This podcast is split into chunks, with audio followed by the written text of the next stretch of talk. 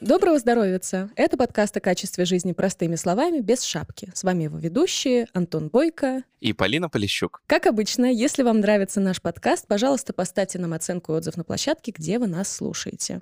Сегодня у нас выпуск о мигрени, который нам помогает делать наш партнер Навартис Фарма. Нам очень хочется, чтобы благодаря этому эфиру вы, наши слушатели, нашли время сходить к неврологу, если вас мучают любые головные боли. И чтобы было понятнее, с чем идти к врачу и куда обращаться, сегодня о мигрени и всем связанном с ней расскажет наш гость, врач-невролог-цефалголог Константин Синельников. Константин, здравствуйте. Здравствуйте, Полина. Вы сказали, вы сказали, что можно на «ты», давайте на да, «ты». нужно. Будет у нас неформальный выпуск такой. У нас традиционный вопрос. Э, как вообще так получилось, что вы стали именно неврологом, и почему вас больше всего зацепили, как я понимаю, головные боли? И вообще, кто такой невролог-цефалголог? Ну, не знаю, на самом деле, когда встал выбор о том, каким специалистом становиться, как ни странно, почему-то я сначала смотрел в сторону гинекологии. Но так как эм, оперирующим врачом я себя не видел в целом, а быть не оперирующим гинекологом, наверное, не совсем хорошо. Потом вот мой взгляд остановился именно на неврологии, потому что она мне показалась очень интересной с позиции диагностики в первую очередь. А вот уже потом, наверное, последние несколько, там, ну, 3-4 года головные боли стали меня уже интересовать как такой очень, наверное, интересная тема с позиции какой, что очень большое количество людей да, страдает этой проблемой, и, а решается она крайне плохо у нас в среднем. Ну, вообще по миру, не только у нас, по миру. Поэтому все глубже и глубже стал погружаться. Может быть, дело в личном опыте каком-то, что-то вас такое личное, какой-то опыт натолкнул? Слушайте, нет, в этой ситуации такого не было. У меня, ну, у меня мама мигрень, но она вот не тяжелая, так скажем, эпизодическая, купируется, и в целом нет. Просто вот как-то так сложилось. У моей мамы просто тоже мигрень. я, я бы этот выпуск дала послушать тогда. Тогда, соответственно, вопрос, к какому врачу идти, если болит голова? То есть люди ходят кому угодно, там, к остеопатам, я не знаю, э, идут сразу там к терапевту или к неврологу. Вот есть какая-то, не знаю, установленная коммуникация, куда нужно точно идти Вообще, в идеале, конечно, да, это должен быть врач-невролог. То есть это то, что сейчас эм, стали выделять невролог-цефалголог, да, то есть специалист по лечению и диагностике головной боли, это уже такое более современное веяние. Это, к сожалению, такой вот специальности отдельно не существует. Это именно неврологи, в первую очередь, которые занимаются этой проблемой. Конечно, только неврологи. А дальше невролог уже будет определять э, диагноз, необходимое обследование, лечение и так далее. Ну, как показывает практика, у нас стране немножко по-другому происходит, потому что если человек попадает в, поликлинику, то он как минимум через терапевта проходит. Поэтому тоже стоит, встает вопрос все-таки обучения и этих специалистов, да, как минимум таким азам, чтобы они понимали, куда, кого перенаправлять. Это очень важный момент. Вы знаете, интересно понять, а кто такой невролог-цефалголог? То есть звучит, ну, я не претендую, конечно, на знания какие-то большие, но э, некоторое отношение к медицине я имею, там, как ведущий подкаста не только. И эту специальность, честно говоря, слышу в первый раз. Вот можете о ней рассказать? Потому что я так понимаю, что у нее как раз специализация именно на болях главных. Да, это, это специалисты, которые преимущественно, да, понятное дело, что я не знаю ни одного невролога, который бы только на головных болях и больше вот ничем не занимался. Понятно, что сейчас вообще вот медицина, она пошла по пути таких вот узких, да, направлений, и поэтому очень, эм, как мне кажется, это очень хорошо. Почему? Потому что врачи очень глубоко погружаются в ту или иную проблему. Вот и головная боль не стала исключением, потому что, с одной стороны, это вот такая очень узкое направление, с другой стороны, безумно широкое, потому что головных болей очень много. И поэтому стало все больше и больше появляться врачей, которые занимаются вот прицельно проблемой головной и, ну, и в том числе и лицевой боли. Потому что это тоже такое отдельное, очень, ну и сложное направление, объемное очень. А таких специалистов вообще много? То есть вот а, вы сами говорите, да, идти к неврологу, если беспокоят головные боли. А можно идти, получается, к любому? Или желательно вот приставку цефалголог а, у него в описании его профессии найти? Ну, на самом деле, говорю, в нашей стране вы это можете найти там в интернете, на сайтах клиник некоторых, но в целом, э, говорю, такой официальной специальности не существует.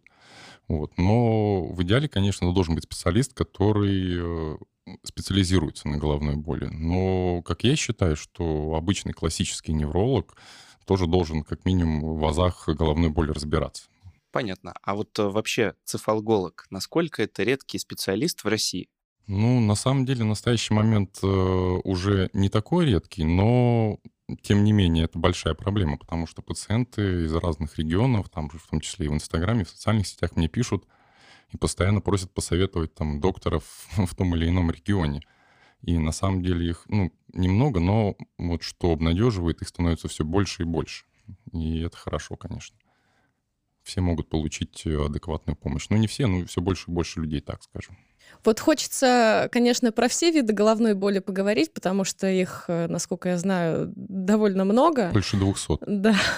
Но у нас все-таки выпуск про мигрень, и хочется наконец-то понять, чем она отличается от остальных головных болей. Объясню еще почему. Ну, я нередко слышу от людей, которых там эпизодически болит голова, что вот они вот прям уверены, что у них мигрень. Вот точно, вот я прям знаю, что у меня мигрень. Вот может ли человек сам по себе так утверждать, или все-таки ему нужно сначала к врачу пойти?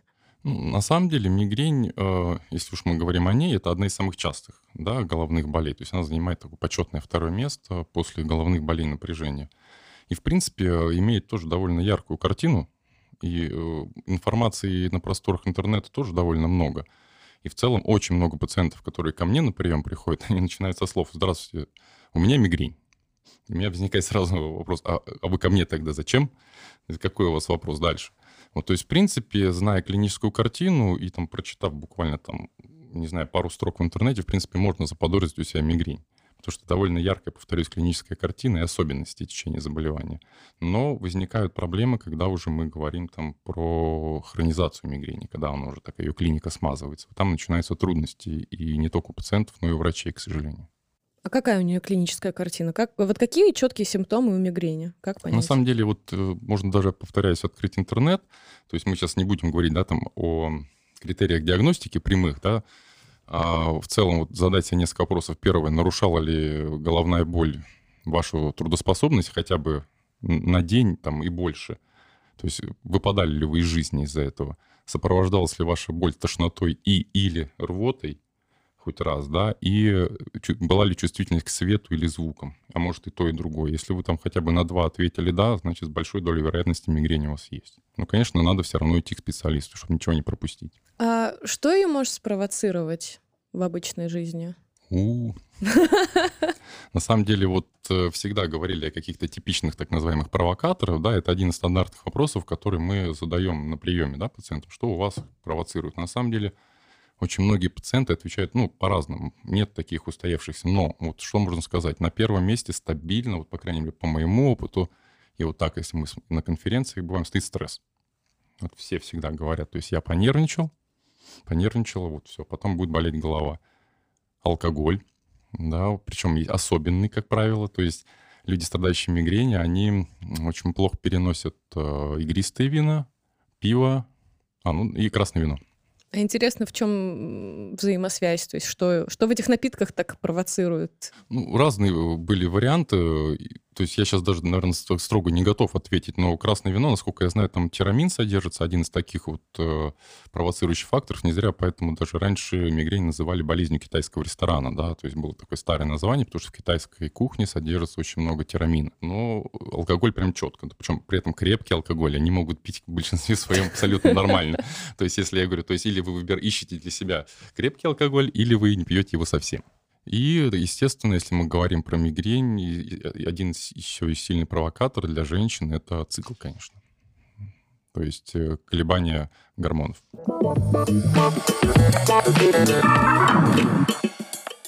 А как это работает в плане именно, ну вот, механизма, что ли, болезни? То есть насколько это вообще изученная история? Или, ну, то есть, вот как доктора на это смотрят? То есть приходят люди с, вот, э, с головной болью, которые имеют ярко выраженную картину, которая отличается от других видов головных болей, и дальше вот как наука это для себя интерпретирует? То есть, грубо говоря, задача понять провокаторы, но то, как это происходит и почему, это уже, ну, скажем, наука еще не там, как с аллергиями, например, бывает.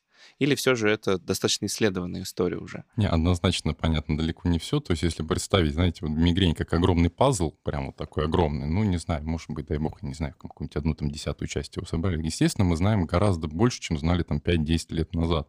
Но при всем при этом вопросов остается огромное множество, исследований огромное множество, поэтому нам еще предстоит узнать очень много. Какие вопросы главные еще остались? Вот прям интересно, на которые наука еще ищет ответ в плане мигрени. Не, ну, на самом деле не совсем понятен все-таки точный механизм развития приступа, да, потому что вот э, то, что были, были открыты пептиды, вот, на которые современные препараты действуют, это, по большому счету, только начало пути, потому что это, этих пептидов так много, как они работают, что запускает все эти реакции, еще предстоит понять на самом деле. Потому что, ну, взять 10 лет назад, конечно, вообще, то есть некоторые отрицали вообще наличие такого заболевания, как мигрень. А сейчас, э, слава богу, мы уже знаем, что, извините, 20% населения почти страдает, а это каждый пятый на минуточку. А погода? Вот у меня мама все время как ляжет, бывает, и говорит, все, ветер за окном дует, там, не знаю, дождь идет. Ну, любая погода, на самом дождь деле. Дождь прошел, и голова нравится. прошла, да? Ну да, да. Вот. На самом деле, эм, опять же, везде указывается, что пациенты отмечают, да, что вот на перемену погоды, но сколько исследований не проводилось, научного доказательства это никакого не получило. То есть и мы не можем это отнести вот как к критерию диагностики, что на погоду, значит, у человека мигрень. Нет, ну и игнорировать в целом мы не можем. Ну, естественно, когда мы заполняем там карточку, мы пишем, что отмечает там провокацию как перемен погоды, но не, не более того. То есть для нас это не является каким-то основным признаком. Угу. А у вас была мигрень когда-нибудь? Слушайте, нет, так с учетом того, что у мамы есть, я, вы знаете, все жду, бахнет или не бахнет в какой-то момент. Иногда вроде все рядом-рядом где-то, вот, но вот нет, слава богу, типичного приступа мигрени у меня ни разу не было. А то есть генетической какой-то взаимосвязи ее, ну, она не доказана, да? То есть ожидать, что будет мигрень? Нет, на самом деле считается, что это все-таки генетически детерминированное заболевание. То есть, и в принципе, если подробно расспрашивать пациента, то спрашивать, например, у мамы, у бабушки, не обязательно спрашивать, была ли у них мигрень. Там это диагноз и сейчас-то не всем ставят. Просто смотрите, они жаловались, мама, бабушка, там, папа, неважно кто, на головную боль. И многие отвечают, что, знаете, да, то есть мама там постоянно лежала с перевязанной головой там несколько дней и, и так далее. То есть, и вообще, в принципе, это удается проследить где-то в 70%, наверное, случаев. Иногда не удается потому что пытаются найти вот этот ген, который вот отвечает за мигрень, но этих генов оказывается так много, что пока еще не получается у нас. Но генетическая природа наследственная есть. У меня есть вот такое, знаете, субъективное ощущение, оно, я сразу скажу, ничем таким документальным не подкреплено, но у меня иногда есть э, подозрение, что вот такие вещи, как головная боль, мигрень там, и так далее, какой бы там сильно она ни была, они несколько недооцен... недооцениваются и часто могут списываться даже, там, не знаю, на плохое настроение, на плохой характер там, и что-то такое.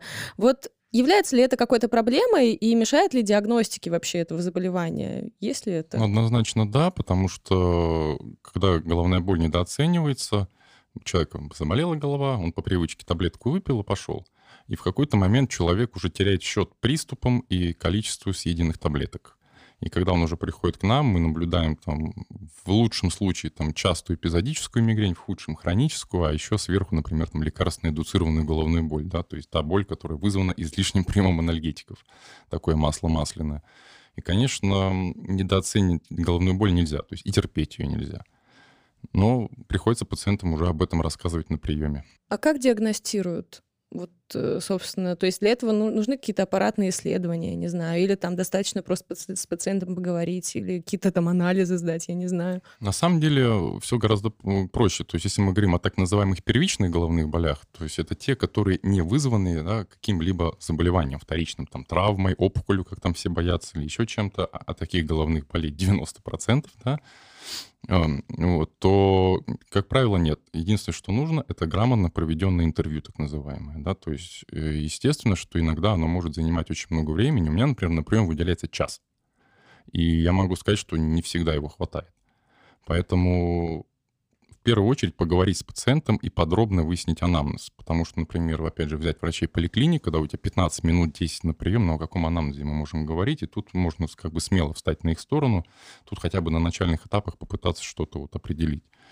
А так, в целом, э, если только врач подозревает, что видит так называемые красные флаги, что, возможно, есть вторичная причина боли, там, если он увидел у человека там, температуру повышения там, или изменения в неврологическом статусе, которые могут говорить о том, что мозг поврежден тогда он, да, он может отправить на дополнительное обследование. Но то количество дополнительных обследований, которые делаются у нас, оно абсолютно не обосновано. Ну вот да, есть это, эта проблема с гипердиагностикой, когда люди, например, даже еще не сходив к врачу, они уже думают, что ну все, у меня там, не знаю, опухоль какая-то, еще что-то, идут там на МРТ всего, чего только можно, а потом приходят к врачу, и это, ну, если повезет, да, он скажет ему, что зачем вы это все это делали, давайте мы с вами хорошо поговорим.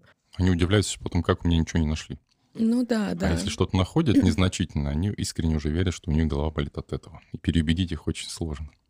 Вот. Но это не столько, ну, я просто к чему еще хочу сказать, что это не значит, что люди какие-то плохие или Не, еще что-то, просто случае. информации очень мало. Да, да. Вот, и много информации совершенно неправильной и непроверенной. Этот счет, что вот чем больше вы просветите э, себе все подряд, тем будет лучше. На самом деле это не так. Тут еще нюанс доступность диагностики очень большая в нашей стране. Да, тоже есть такое дело. Антон задумчиво сидит. Да, я просто думаю, а можно ли диагностировать вот мигрень за один прием?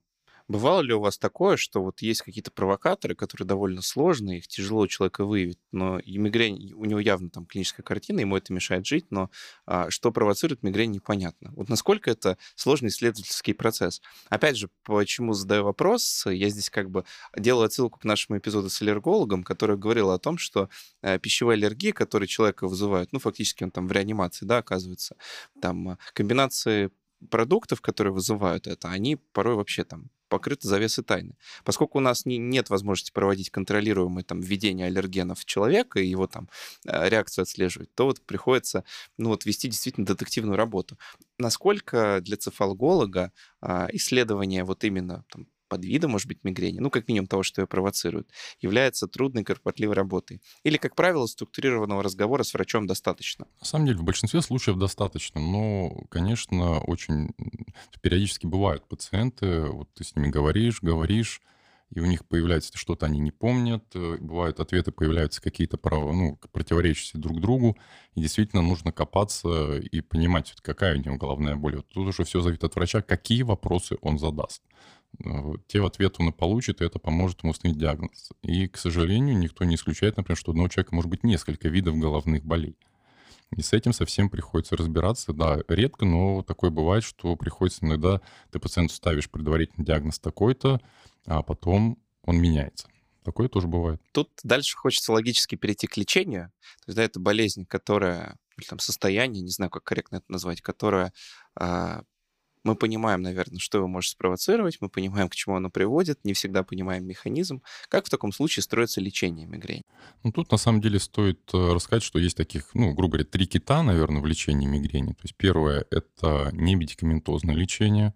То есть когда мы рассказываем пациенту, что необходимо соблюдать адекватный двигательный режим, там, употреблять достаточное количество жидкости, при необходимости снижать вес, а это действительно имеет значение для уменьшения приступов. Второй момент — это купирование приступа непосредственно. И третий момент — это, если есть такая необходимость, это профилактика приступов. Э, О ней мы, как правило, говорим, если пациенты нам рассказывают, что у них 4 и более приступов в месяц. Тогда мы уже можем задумываться о необходимости профилактики, обсуждать это с пациентом. Поэтому, если поподробнее про каждый из них, то с удовольствием давайте поговорим. Ну да, хотелось бы как раз погрузиться. Есть первое, то, о чем вы говорили, это факторы риска, если я правильно понимаю, да, которые там влияют на частоту и силу приступов, как то рекомендации по образу жизни и так далее. Да, работа с провокаторами, да, потому что очень люди не всегда с пониманием относятся, когда ты ему говоришь, что ему надо заниматься физической активностью, там, ходить, заниматься гимнастикой и так далее, там, пить воду, они не понимают. К сожалению, часто от нас ждут волшебную таблетку. А если мы говорим про купирование, да, это то, с чего мы начинаем. Если пациент к нам приходит, и мы понимаем, что у него приступов немного, там один в месяц, два в месяц, то мы сначала, конечно, пытаемся просто подобрать препарат для купирования, объясняем, как это правильно делать, потому что большая часть пациентов, к сожалению, делает неправильно. Потому что, не знаю, наверное, в генах у наших людей заложено, что таблетку нужно пить только тогда, когда ты понимаешь, что голова у тебя сейчас лопнет. А при мигрени так нельзя. При мигрени таблетка принимается в самом начале приступа. И тогда шансы на хорошее купирование гораздо выше.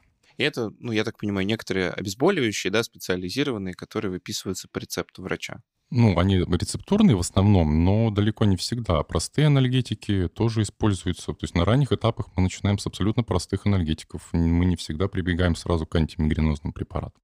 А с простыми анальгетиками часто везет вообще? П- Ну, они хорошо помогают какому-то определенному количеству пациентов или все-таки? Ну, на начальных этапах в целом да. То есть если мы уже не говорим о частых приступах, то да. Но там есть нюанс. Понимаете, вообще в чем сложность подбора даже препарата для купирования? Потому что каждому свой препарат. Поэтому иногда приходится все-таки, вот, что называется, поиграть с препаратами, попробовать и вот найти тот, который конкретному пациенту помогает лучше всего.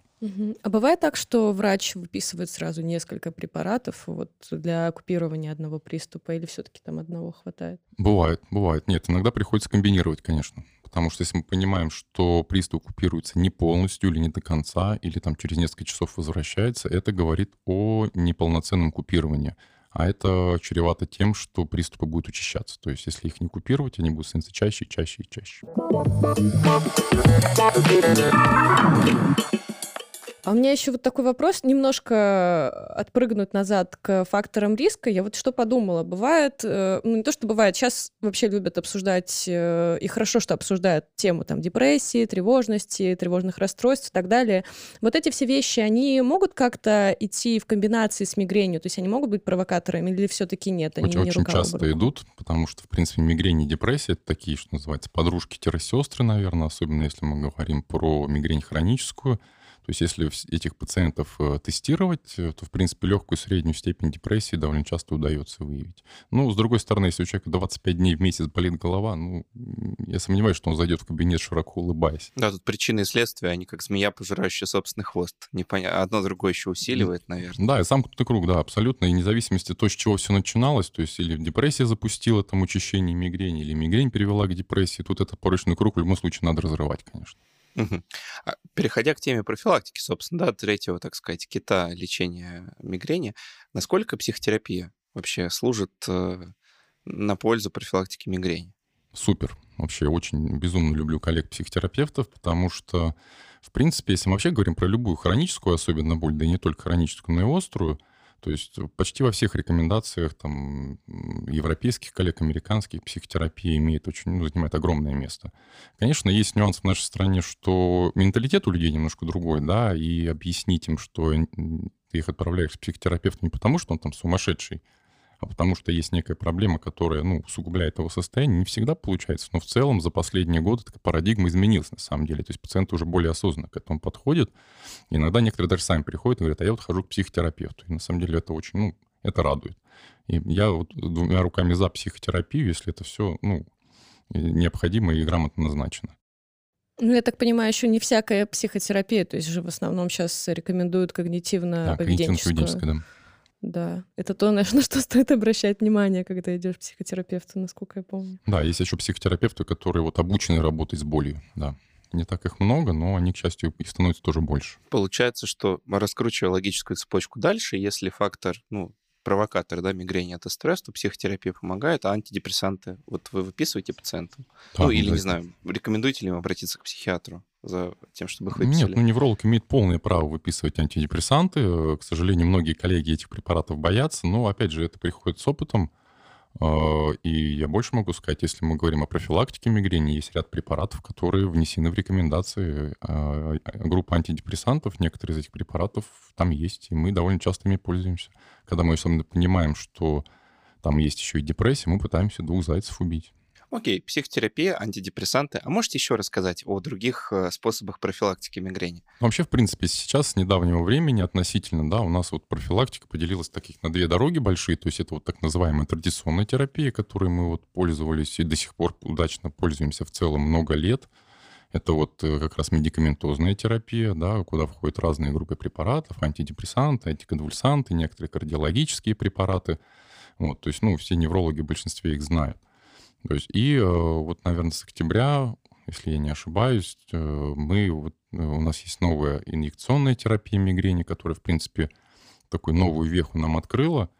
Поэтому там и там есть свои плюсы огромные. То есть всегда пациенту я лично рассказываю, что есть такой вариант и такой. И рассказываю, вот, в чем как бы принцип работы этих препаратов, этих препаратов. И уже вместе с пациентом мы принимаем решение, что ему ближе, что ему удобней. Я вот хочу уточнить э, про то, как эта терапия работает. То есть, насколько я знаю, что это некие моноклональные антитела, которые, э, в общем-то, настроены, можно сказать, на некие мишени в голове, если я не ошибаюсь.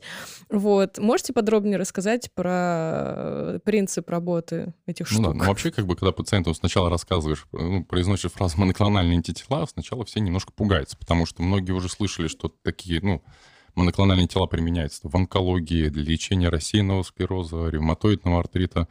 И приходится пациентам объяснять, что да, у нас тоже моноклональные антитела, но у них принцип работы абсолютно другой. То есть если немножко углубиться в такую, знаете, небольшую историю, то когда-то, по-моему, конец 80-х годов, если не ошибаюсь... Э, да. За них, по-моему, еще Нобелевку дали за моноклональную Там терапию. выяснили просто, что у людей с мигренью во время приступа в крови повышается содержание, ну, некого пептида, так его назовем, чтобы никому там сложными названиями не морочить голову.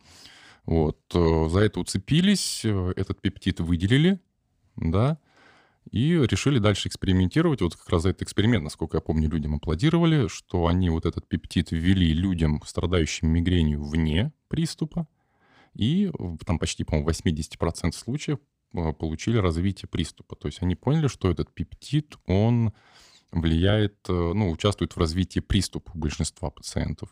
И были разработаны препараты, которые воздействуют прицельно вот на этот пептид или на его рецептор и действуют только исключительно на него. Вот в чем э, специфика этих моноклональных антител, они больше ни на что, кроме этого пептида, не действуют и ни с чем не взаимодействуют, в том числе с лекарственными веществами.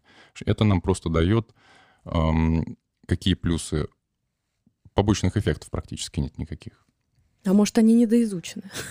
Ой, слушайте, уже, ну, в России, так как, ну, с октября, да, это, можно сказать, в России опыт небольшой, но в целом во все, насколько я знаю, некоторые из моноклональных антител уже до пяти лет используются. А, ну, кстати, да. И исследований было огромное количество, там, тысячные выборки, поэтому, ну, нет уже поводов говорить о том, что что-то не доказано. Ну, и уже, уже собственный опыт применения показывает, что, ну, это действительно работающая терапия, да. А как вот сама по себе схема устроена? То есть я так понимаю, что это некие уколы, да, человек приходит, ему там, значит, выписывали одну терапию, она не помогла, другая терапия тоже не помогла, ну, условно, вот. И в какой-то момент приходит, вот, значит, к такой схеме. Как это вообще выглядит, как это встраивается в жизненную рутину, так сказать? Сколько нужно времени, чтобы это подействовало? Нет, на самом деле мы обычно говорим сразу, то есть э, раньше считалось, что моноклональные антитела — это вот терапия там второй, третьей, четвертой линии.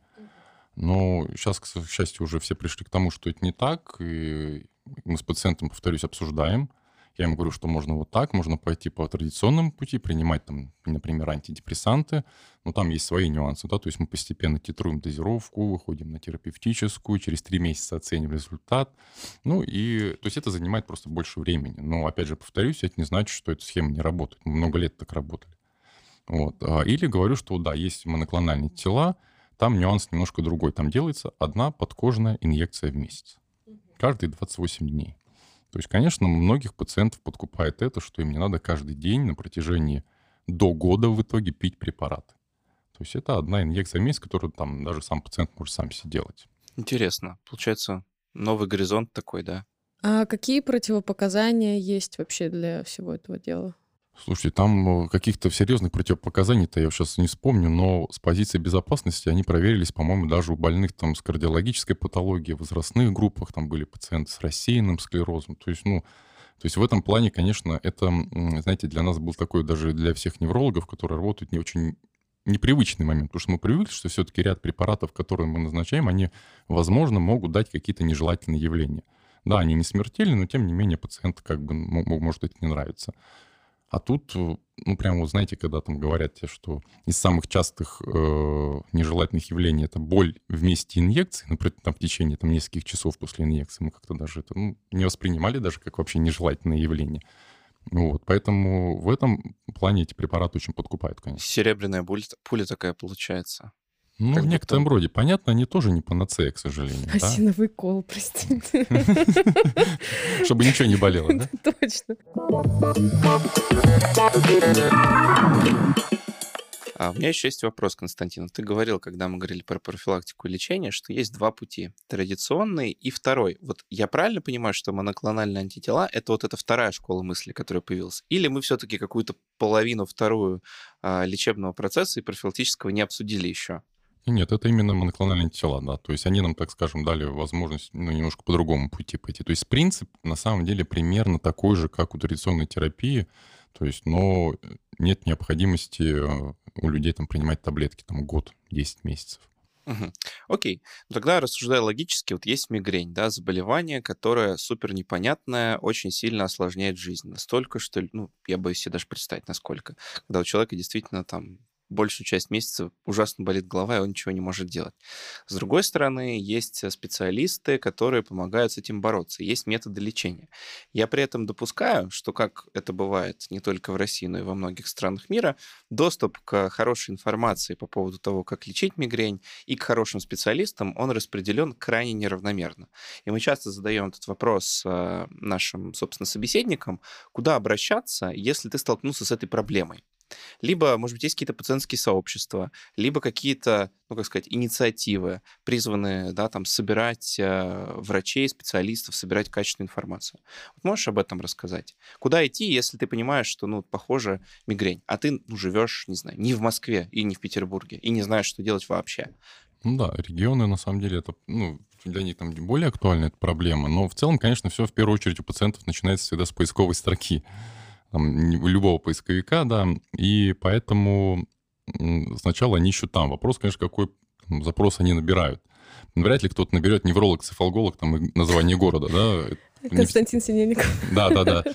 Вот как добраться. Поэтому, на самом деле, сейчас, э, по крайней мере, по стране в целом потихоньку стали открываться даже такие кабинеты головной боли, клиники головной боли, просто клиники лечения боли, в рамках которых есть э, специалисты, которые занимаются лечением боли.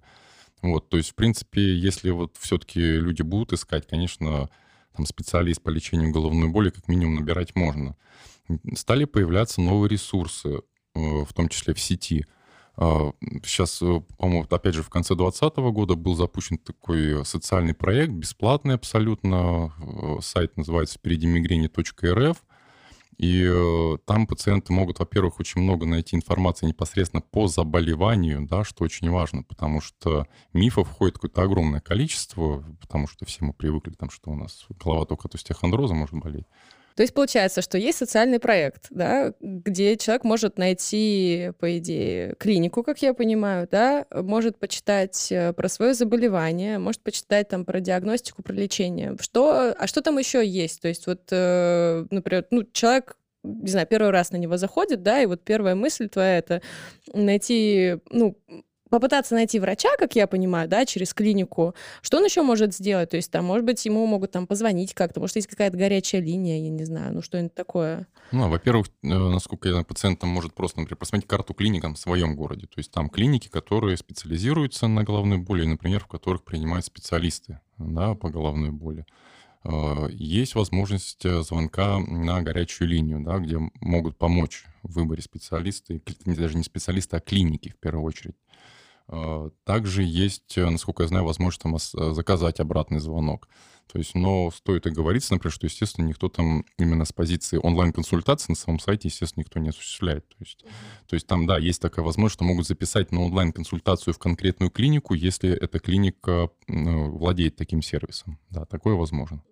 Я, кстати, забыла вопрос важный э, насчет диагностики. Я помню, что вот мы когда для Купрума писали, по-моему, статьи про мигрень, у нас была такая история, что мы первый раз слышали про некий дневник головной боли. Вот если э, это вот какая-то такая история, которую можно скачать, может быть, на этом сайте, или это вот э, какая-то вещь, которую врач уже выдает на приеме, и там ты сидишь, там заполняешь его? На самом деле тут, что называется, насколько кому фантазии хватает. Вообще есть огромное количество бумажных дневников, есть сейчас огромное количество приложений, есть а, абсолютно, как по мне, там замечательный бот в Телеграме, Кому что нравится. Я всегда говорю, как вам удобно. Некоторые вообще умудряются на тройных календарях там отмечать что-то, да, обводить красненьким, зелененьким, желтеньким, как у них болело. Но что важно сказать, неважно, какой дневник вы используете, его обязательно надо вести, потому что если уж мы говорим о диагностике, то вот дневник как раз это вот вот самый важный инструмент, наверное, потому что и он недооценивается. А сколько времени его нужно вести? Ну, перед приемом э, врача, ну, в идеале, конечно, хотя бы месяц, но если вот человек прям сильно болит голова, ну, не надо ждать месяц там вести дневник, придите, доктор с вами поговорит, э, у нее сложится хотя бы первое впечатление, он назначит уже какую-то терапию, дайте, дальше пойдете вести дневник и лечиться уже параллельно. Просто мне некоторые пациенты там, опять же, у всех пишут, я сейчас месяц поведу и к вам приду. Я говорю, ну, не, можете, ради бога, конечно, что месяц ждать? Почему нет? Но это очень важно, потому что некоторые говорят пациенты, а что мне его вести, у меня каждый день болит. Или наоборот, мне ваше лечение не помогало, а ты сразу, как в школе, ну, дневник не покажите. И выясняется, что вот уже не каждый день, например, болит, что пошла динамика, да, положительная. Это важно. То есть правильно ли я понимаю схему, что сначала, если у человека ну, систематически болит голова, да, болит сильно и так далее. То есть ему, наверное, лучше сначала почитать о заболевании, да, э, найти там врача, клинику, исходя из критериев, которые вы перечислили, соответственно, все это почитать, проговорить, обязательно провести хотя бы какое-то время, э, не провести, господи, обязательно какое-то время позаполнять этот дневник головной боли, как я понимаю, да, его можно будет найти, скачать, вот, и уже с ним прийти на прием. Или все-таки сначала на прием записаться, а потом уже развлекаться с дневником. Все зависит от того, насколько человек нарушается качество жизни, да, то есть если он может еще так посмотреть, поконтролировать, последить за собой, конечно, дневник это классный инструмент, то есть ты получаешь у там пациента, грубо говоря, вот такую картинку, потом уже ты можешь через месяц, например, там, или через, ну, зависит от того, какая терапия используется, оценить после. Но это прям, значит, не значит, что вот без дневника входа на консультацию нет, конечно, нет. И вот еще раз подытоживая, то есть, если, опять же, болит голова, да, устанавливается врачом, что это точно мигрень. А сколько времени должно пройти в зависимости от лечения, понятно, смотря какое, чтобы приступы э, хоть как-то купировались, там, стали реже или, может быть, когда-нибудь вообще пропали. То есть три месяца, год терапии, два, там, не знаю, больше. Ну, все на самом деле очень индивидуально. То есть, если мы говорим про традиционную терапию, да, то есть, когда мы используем препараты, то первая вот э, эффективность мы оцениваем не раньше, чем через три месяца полноценной дозировки, так скажем. То есть мы где-то примерно там по-разному, ну, около месяца мы выходим на эту дозировку, потом еще три принимаем и уже оцениваем. То есть э, тут, конечно, такой временной момент. Э, если мы говорим про те же моноклональные антитела, то мы э, оцениваем полноценный эффект после третьей инъекции, то есть к четвертому месяцу. Но в целом, опять же, собственный опыт может наступить уже улучшение и после первой инъекции. Но, конечно, говорить, что это все пациенты, всегда нет но он может быть. То есть мы все равно уже подводим итоги, так скажем, и реш... принимаем решение, продолжаем мы дальше делать инъекции или нет, только вот после третьей инъекции, то есть на четвертый месяц уже. А мигрень может быть излечена? То есть может ли клиницист такой диагноз поставить? Ну, точнее, закрыть его, грубо говоря. Нет. Нет, к сожалению, на современном этапе мигрень является неизлечимым заболеванием, но в целом имея там, ну, все-таки арсенал некий сейчас, и с помощью даже самого пациента, если он хочет нам помогать, мы можем мигрень очень неплохо контролировать, но вылечить нет. Но опять же, возвращаясь, возможно, к моноклональным антителам, а, были случаи ремиссий, но, опять же, сколько они будут длиться, никто не знает. Мигрень все равно рано или поздно о себе даст знать все равно. Возвращаясь вот к лечению, а что считается хорошим результатом? То есть это приступ раз в месяц или раз в неделю. Я, наверное, понимаю, что это индивидуально. Если 25 дней в месяц болит голова, то 5 — это уже победа. Но когда считается, что, ну, скажем, мы контролируем, как этот результат вообще, ну, то есть как он описывается? Ну, вообще считается хороший положительный результат профилактического лечения, если мы получаем э, уменьшение количества и, и или интенсивности приступов хотя бы на 50%. Это уже считается как бы положительным эффектом, да. Но опять же, все зависит от того, какое количество дней с головной болью было изначально. Одно дело, да, 3, ну, грубо 4, да, а другое дело 24. И я правильно понимаю, что инструмент для вот этой оценки, это, собственно, есть дневник. То есть вот по нему и считается. Да, М, да. Понятно. Очень удобно. Да, но я думаю, что много где бы это могло пригодиться. Интересно, что только вот здесь оно как-то расцвело. Видимо, проблема такая большая, что люди готовы вести дневники. Потому что комплаентность — это вообще третий вопрос. Кстати, вот, ну, наверное, на этом тему дневников как-то мы э, за захлопнем эту обложку. А вообще, а, насколько сложно мотивировать людей вести этот дневник? Вот да. Иногда сложно, но поэтому мне всегда приходится объяснять, что это очень важный инструмент, что он очень показательный и наглядный, в том числе и для самого пациента, и он помогает в том числе и пациенту не только посмотреть, когда у него болит голова, но и попытаться выявить провокаторы. То есть если человек каждый день заполняет дневник, вот он, у него болела голова, начинает думать, что я сегодня делал, что меня могло спровоцировать эту голову. Потому что иногда бывает пациент упорно говорит, да, да не знаю, что мне провоцирует, все мне нормально, все мне хорошо. А потом приходит там через месяц сам с дневником, выясняется, тут он понервничал, там он пиво попил, ну и так далее. Поэтому просто когда на этом внимание не фиксируется, то не все люди могут сформулировать четко. У меня вопросов больше нет. Я могу сейчас подрезюмировать наш разговор. Да, было бы супер вообще. Вот хочется подвести некий итог нашему разговору, очень продуктивному, плодотворному. А ты, Константин, скажи, там, я верно это обывательский, я ж не врач, да, резюмировал или нет? А Антон умеет, умеет резюмировать вообще. Мне всегда Спасибо, нравится. но ты давай дорожку не подмасливай, еще посмотрим, как получится.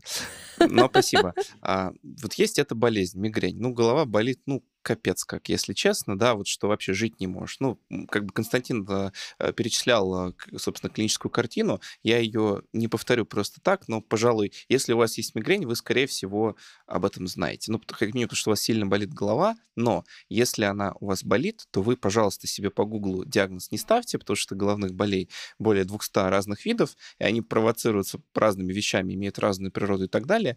Но если вы пришли к врачу, и он поставил вам диагноз мигрень, то фактически ваши дальнейшие шаги, они в том, чтобы а, выработать правильную тактику да, как бы контроля этих приступов. Для этого вам нужен дневник головной боли, который позволит вам более объективно понять, как часто, какой силы бывают у вас приступы и что их как бы а, провоцирует. И дальше выработать правильную тактику лечения с врачом, которая делится на то, чтобы а, ограничить какие-то факторы вашего образа жизни, которые влияют да, на образование, собственно, приступов, как то ограничить влияние разных провокаторов типа алкоголя, алкоголя, стресса. Ну, в случае с женщинами, да, и с гормональными изменениями в силу менструации, тут, наверное, ну, ничего не попишешь, но тоже важно этот фактор как понимать. Далее есть подбор терапии, которая позволяет купировать приступы, и есть профилактика, которая позволяет приступам не повторяться. И при этом а, при профилактике, да, а, психотерапия, антидепрессанты и обезболивающие, медикаментозные всякие вещи являлись как бы наиболее традиционным, наверное, курсом, ну, псих психотерапии в меньшей степени а, лечения. Но теперь на как бы арене борьбы с мигренью появились так называемые моноклональные антитела, которые не делаются из младенцев, не делаются из живых людей. Это биокультура, которая выращивается инвитро и которая имеет по исследованиям эффективность там, грубо говоря, в разы превышающую эффективность лечения а, предыдущих методов. И если говорить о том вообще, как это все работает, а, понятно, что медицинская помощь и информация о качественной медицине распространена неравномерно у нас в стране. Собственно, это причина, по которой наш подкаст-то и существует. И в случае с мигренью что мне слышать довольно отрадно, а, потому что мы разные всякие хронические заболевания да, а, освещали. Зачастую это все находится как бы на инициативе пациентских сообществ, в которой ты можешь получить помощь, но она, как правило, будет такой, как это, из уст в уста, что ли. Есть такой ресурс, который называется «Впереди мигрени.рф», в котором собрана вся информация как бы теоретическое заболевание, включая те же самые дневники головной боли, и приведен список клиник, которые ну, скажем, специализируются именно на лечении мигрени и могут помочь вам в любом городе России, где, собственно, если вы на сайте увидите, вот что есть э, клиника в вашем городе, вы можете туда прийти, и вы получите там квалифицированную медицинскую помощь. Поэтому всячески рекомендуем туда обращаться. Нормальное ли резюме? Упустил ли я что-то из этого важное? Нет, ну, на самом деле, ну, э, с моей точки зрения могу сказать одно, то, что если ну, человек понимает, что у него головная боль э, стала чаще, то есть э, не надо тянуть, потому что если с этим ничего не делать, с большой долей вероятности она будет становиться еще чаще. То есть терпеть головную боль нельзя. То есть не терпите головную боль и не злоупотребляйте анальгетиками. И обращайтесь к специалистам, я бы это еще дополнил. Потому что я думаю, что самолечение — это тот еще бич, с которым приходится сталкиваться. Друзья, прекрасно подвели черту. Мне, честно говоря, больше нечего добавить, кроме того, что это был подкаст «Без шапки», и сегодня с нами был наш гость, врач-невролог, цефалголог Константин Синельников, который много нам рассказал о мигрени и о том, как ее лечить. А, спасибо вам большое, Константин. Спасибо, Антон, что позвали. Спасибо. Давайте тогда попрощаемся. И перед этим а, в описании выпуска мы оставили полезные ссылки. Об оценках и отзывах тоже не забывайте. Подписывайтесь на наш подкаст везде, где только можно. Мы есть на всех платформах. Пишите идеи для выпуска в комментариях, э, как обычно, собственно. И слушайте Фуфлоу подкаст, где мы разбираем лекарства пустышки, читайте наши медиа здоровье Купрум, слушайте наш подкаст, опять же, и задавайте вопросы нашему боту-справочнику в Телеграме. Продвинем доказательную медицину без доказательного экстремизма вместе. Всем пока!